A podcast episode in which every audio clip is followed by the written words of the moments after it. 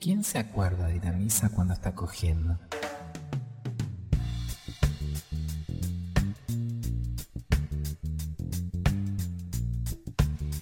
Bueno, aquí estamos en Pasamos Todes, eh, preguntándonos qué te calienta, estando acá a la espera, estamos reconectados eh, a la espera de que se abra la canilla del gasoducto y que vuelvan a entrar dólares. ¿Entrarán directamente los dólares por el gasoducto? Sí, o- es directo. Son eh, recién en el graph de la tele decían 300 caños de independencia, ¿viste? Como la, indep- el- el- la conexión entre la independencia, eh, el día de la independencia 9 de julio y el gasoducto es eh, espeluznante. Igual Eh, eran 300.000, me parece. Yo dije 300.000 300. toneladas, una Sí, sí, no. ¿De dólares o de gas? No, entiendo. No, Caños, es lo que caños. pesan. Acá lo importante, Marta, son los caños, no el Ah. gas. Ah, pensé que ibas a decir los dólares. Caño le decíamos a va a fumarse un caño, ¿no? También. Ah, sí. Al porro. Sí, sí, sí. Sí. En Chile también eso nos une. Eso no es su... Pero también le no hay dicen- cordillera que Ah, separe no. los caños. Pero también le dicen caña a, A darle Ah, caña. A No, la, no, mm, a la resaca. resaca. A la resaca. Ni le sale, tiene tanta caña que no le sale la palabra caña. Y que te bajen la caña, ¿te suena o no? Eh, Que me bajen la caña sería con una, no sé, con una cerveza. No, que esto- no sé. Ah, no. Claro, que le bajen la resaca quiere decir que te bajen la caña ya. Claro, acá quiere decir otra cosa. Nina León, ¿estás ahí? Estoy acá, estoy acá, ¿cómo están? ¿Qué es para, antes de presentarte, quiero que me digas qué es para vos que te bajen la caña? Que me bajen, que me bajen la caña. Sí. Eh, uf. o le em, bajaste la caña a alguien, con lo que prefieras. Y puede ser que, que me quieran dar una orden, algo ¡Apa! así. Ah, mira, mira. Una nueva acepción. Lo pensaba. Desde un lugar, no sé, a mí en mi época que te bajen, yo le voy a, a ese le voy a bajar la caña, era que te lo ibas a... Ah, yo tenía otro, yo pensé Ah, que era... mira. Yo, yo comprendo Acá lo mi, mismo. mi compañero de generación eh, detrás de los controles ac- acepta, acepta la versión. Bueno, en fin, nos separan este, unos cuantos años de la querida Nina León, que es poeta, es trabajadora sexual, es eh, actriz y performer. ¿Me olvido de algo, Nina? Actriz, un montón. actriz un montón, pero bueno, estás ahí sobre los escenarios, pongámosle Sí, sí, sí, performer. estoy, estoy haciendo cositas, de a poquito, de a poquito. Se vienen cositas. Eh, Nina, ¿cómo no te íbamos a llamar si estamos hablando de qué nos calienta y este un poco además de trabajadora sexual que una se imagina lo más tradicional en el imaginario de trabajadora sexual, vos vendés fantasías o no? Yo vendo muchas fantasías, realizo muchas fantasías, creo muchas fantasías, eh, me divierte mucho, sí, soy muy lúdica y el trabajo sexual un poco que me vino como anillo al dedo para, para ejercer toda ese, esa, esa energía lúdica. Lo pones así como parece hasta tentador. Este, Es la idea. ah, bueno, que está- eh, ¿querés que haya más trabajadoras sexuales o que o estás este, ofreciendo fantasía? Eh, no, estoy ofreciendo fantasías, igual, bueno, nada, que hayan las que tengan que haber, que se dediquen quienes quieran dedicarse, claro. Ok, eh, ¿y cómo es esto de vender fantasías?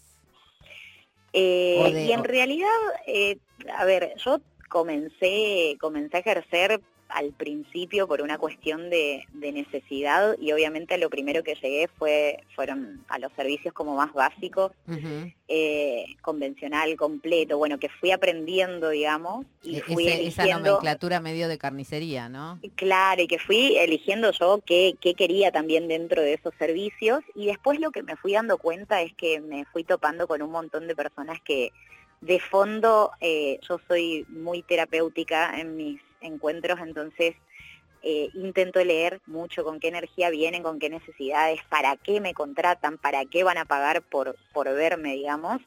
Y en ese ir descifrando me fui dando cuenta que había mucha necesidad de jugar y que hay algo que la adultez termina apagando en la humanidad, que es básicamente el jugar, el ponerse a hacer cosas, eh, cosas nuevas, cosas que por ahí no las hacen eh, todo el tiempo, o que incluso con las parejas no se animan a hacerlo porque se termina abatatando todo, se termina generando toda como Claro, una opera, relación opera con, la vergüenza, ¿no es cierto? Claro, y, y mucha falta de comunicación, mucha falta de, de- de- de poder, eh, mu- mucho impedimento de poder hablar porque eh, si lo planteo va a pensar que entonces lo estoy probando, como todas esas cuestiones tóxicas muy arraigadas eh, y muy, Claro. muy del amor romántico.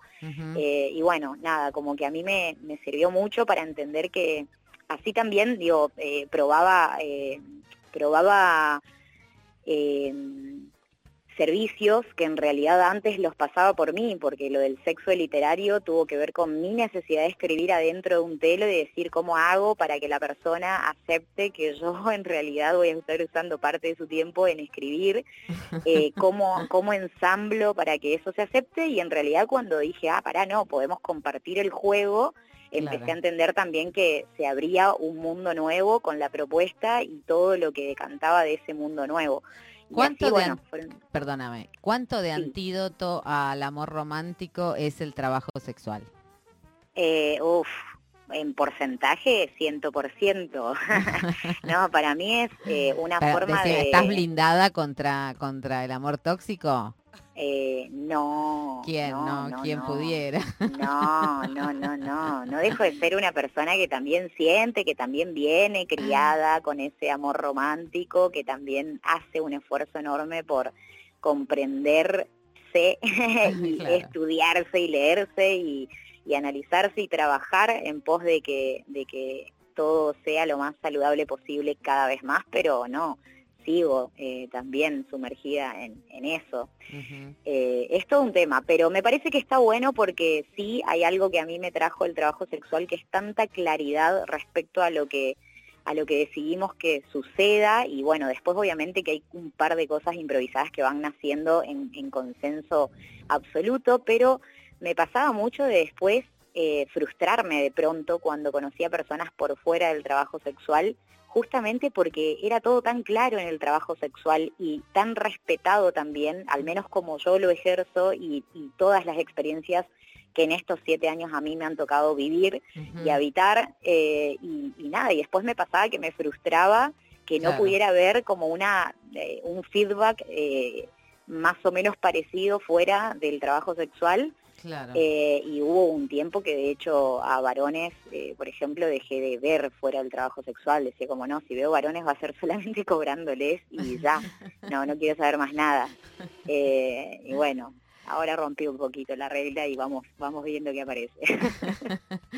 Ok, eh, siempre te, te voy a hacer esta pregunta porque es una pregunta que habita las fantasías de mucha gente, que es esto, vos decís, bueno, todo es tan pautado, tan, este, no, tan mm, eh, elegantemente acordado, digamos, ¿cómo es la, la relación? No la relación con los clientes, pero de cómo, cómo este, seleccionás los clientes, eh, a través de, de qué vías llegan los clientes, estoy hablando en masculino porque doy por hecho que la mayoría, gran mayoría son varones, eh, pero digo, después de, bueno, lo del rubro cincu- 59 es una antigüedad, se derogó más o menos en el año 2006, pero después, bueno, esta persecución sobre los departamentos privados, ¿no? Esta idea de que siempre están ahí acechando eh, la, la, el, este, no sé, el- que todo trabajo sexual es trata, digamos, ¿cómo, cómo se hace para sobrevivir en esta todavía persecución contra las trabajadoras sexuales? Y mira, yo tuve la, la fortuna de comenzar ejerciendo ya con, con el sindicato ahí como respaldándome en cierta forma, eh, haciéndome sentir más segura por socializar antes eh, la información. De hecho, antes de comenzar a ejercer yo me acerqué a las compañeras del sindicato de trabajadoras sexuales de AMAR, estuve en contacto con ellas, estuve hablando, sacándome dudas, eh, muchísimas, previos a, a- a decidir, digamos, en, en ese momento en que yo estaba pasando por una crisis económica galopante y un poco empezar con información claramente me, me- me dio ahí un privilegio también porque no es lo mismo que empezar recontra en pelotas y a solas y sin redes de autocuidado eh, y un poco empezar a cerrar encuentros, pero saber que tenía compañeras que, que me cuidaban, digamos, en, en- de algún modo que nosotras obviamente no vociferamos las formas porque Claro, si no los clientes eh, pasarían por alto.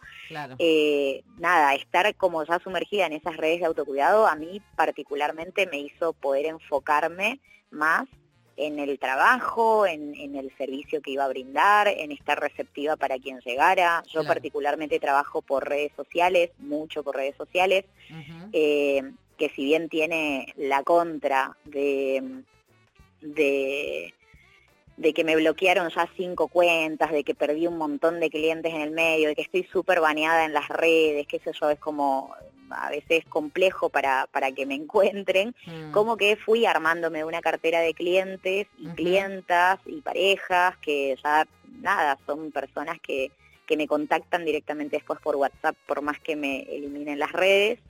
Y, mm, y bueno, nada, vamos, vamos cerrando, vamos, vamos viendo qué es lo que, qué es lo que pretenden las personas, digamos, que contratan y en base a eso se arma el espacio.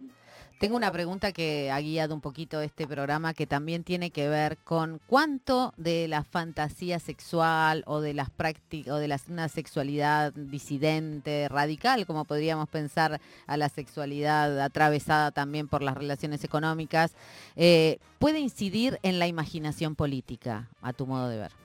¿Cuánto qué, perdón? Cuánto de una sexualidad disidente, en, Sí. en los términos que sean, digamos, como es disidente una sexualidad atravesada por, este, por la economía, digamos, por una relación Sí. económica, eh, puede modificar, incidir o alentar la imaginación política. Eh, la imaginación política, no entiendo la pregunta, perdón.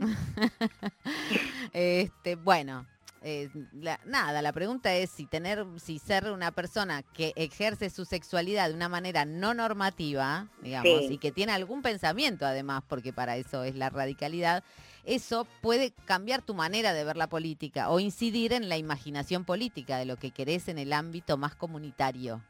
Ah, no, muchísimo. Cambia, que sí, era, era más simple de lo que de lo que me imaginaba, perdón.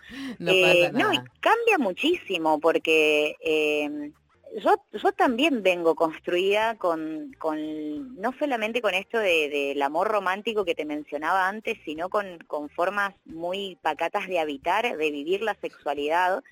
Y de pronto el, el hecho de también visibilizarme y todo la- todas las consecuencias que eso lleva y, y todo el peso que eso lleva, eh, hizo que me sumergiera eh, en un mundillo donde fui percibiéndome no solo con cómo venía, sino con cosas nuevas que me daba ganas de habitar, pero que también me daba ganas de visibilizarlas, de comunicarlas. Y para mí eso también es hacer política y modificar en cierta forma eh, todo lo que gira en torno al imaginario social, no solo eh, respecto a la vida de una trabajadora sexual, sino de, de cómo habitar la sexualidad, porque eso está como también muy instalado históricamente, eh, por eso tanta moral cagándonos a palos eh, Sí. o intentando cagarnos a palos a las trabajadoras sexuales, pero bueno, me parece que, que, que sí, que incide un montón cuando vamos adentrándonos y cuando vamos también visibilizando, porque no es lo mismo ocupar nuestro lugar y quedarnos solamente ahí y, y- y bueno, sí, nos cambia, nos ordena quizá un poco la economía, nos ordena desde algunos lugares que, que otros trabajos no,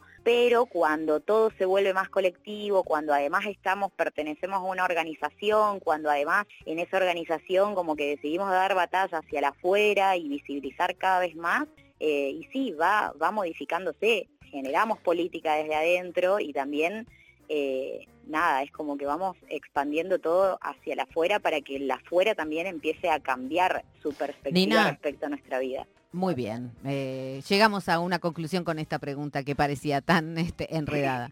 Eh, por último, quiero que me cuentes qué están haciendo en torno a José Esbarra, en el, en- así en lo más rápido que puedas, que nos está corriendo un poquito el tiempo, pero bueno, es algo que va a pasar en eh, la imprenta Gilabert, ¿verdad? En la imprenta Chilabert, en Nueva Pompeya, el 15 de julio, que es el sábado que viene, es una jornada homenaje a José Esbarra, que es un poeta que ha trabajado muchísimo eh, la escritura erótica, infantil también, y otros tipos de escrituras. Y bueno, eh, a mí me ha modificado un montón la existencia, su presencia, entonces eh, por el día de su cumpleaños decidimos hacer un homenaje con la familia.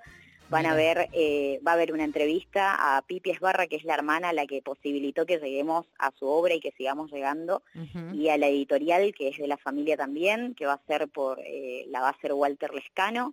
Eh, van a haber cartas de amor de gente muy allegada a José y escritores que aman también a José, que van a venir a leer esas cartas. Va a haber una fábrica de poesía, que es una obra que estamos armando con amigues, que es una obra performática, musical, eh, bueno, nada, como que... Y esto va a ser Entonces el 15 de 15 julio, de julio de 12, 12 horas se da puerta, 12.30 comienza todo y es hasta las 18 porque va a haber un poco de cachengue también al final. pero qué hermoso. Eh, sí, claro Pero qué sí. hermoso, pura poesía y homenaje al queridísimo José Esbarra. Te mando es. Un abrazo enorme, gracias por atendernos en este domingo y bueno, feliz día de la independencia. Sí. Gracias a ustedes y feliz día también.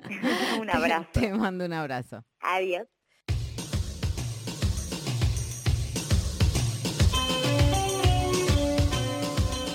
Qué más erótico que mirar a través de la persiana americana, esa fantasía tan común.